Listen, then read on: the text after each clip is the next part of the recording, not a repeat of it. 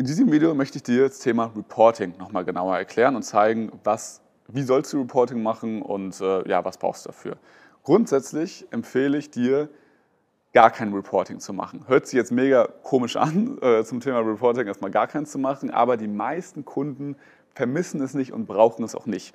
Ich habe es mal einfach mal ähm, bei mir damals weggelassen, also im Angebot einfach nicht mehr Reporting draufgeschrieben bei meinem, beim Facebook-Ads-Angebot und die wenigsten ist es überhaupt aufgefallen, die wenigsten haben sich überhaupt beschwert.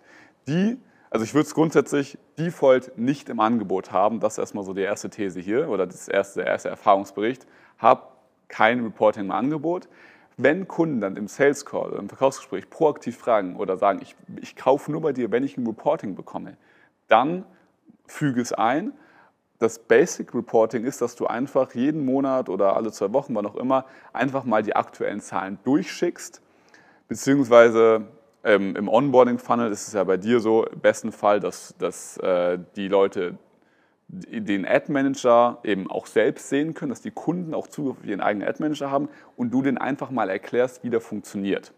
Wenn das nicht ausreicht, einfach die alle zwei bzw. vier Wochen eine kurze mit diesem E-Mail-Template, was unterhalb des Videos ist, einfach die Zahlen kurz durchschicken. Da brauchst du kein fancy, muss nicht cool aussehen, musst einfach nur die aktuellen Zahlen kurz durchschicken. Mega easy, kannst du auch von, von einem Mitarbeiter machen lassen.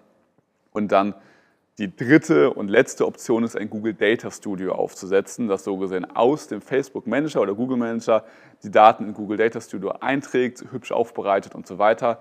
Das ist allerdings sehr viel Aufwand und würde ich nicht empfehlen. Erklär lieber dem Kunden einfach, wie der Ad Manager selbst funktioniert. Da sind ja eigentlich alle Daten, anstatt dass er da irgendwie im Google Data Studio ähm, irgendwas Krasses macht. Vor allem, weil du da ja auch Setup Aufwand nochmal hast, auch mehr verlangen musst und einfach viel komplizierter ist. Versuch es immer so simpel wie möglich zu halten. Die wenigsten brauchen wirklich Google Data Studio. Die wollen einfach nur wissen, die wollen einfach Peace of Mind, sage ich mal, haben, also ein ruhiges Gewissen haben, dass einfach alles läuft. Und wenn du dich da meldest mit einer kurzen E-Mail, reicht das eigentlich aus. Ich würde an der Stelle tatsächlich auch von monatlichen oder wöchentlichen One-Ones mit Kunden abraten, dass du dich regelmäßig immer siehst. Mach es lieber so, dass du ein Credit im Monat hast, so gesehen, also oder alle zwei Wochen, je nachdem, was jetzt für ein Kunde ist. Also du sagst dem Kunden, hey, wir haben die Möglichkeit, dass wir uns alle vier Wochen oder zwei Wochen sehen über Zoom, aber der muss vorher immer proaktiv angekündigt und eingelöst werden. Einfach nicht, dass so diese, diese Routine entsteht, man sitzt einfach nur im Call zusammen, quatscht, wie es Wetter war oder was man gerade so macht und dann ist nichts Relevantes und dann geht, geht man wieder weiter. Das ist man immer nur ein Hauptsache man hat einen Call.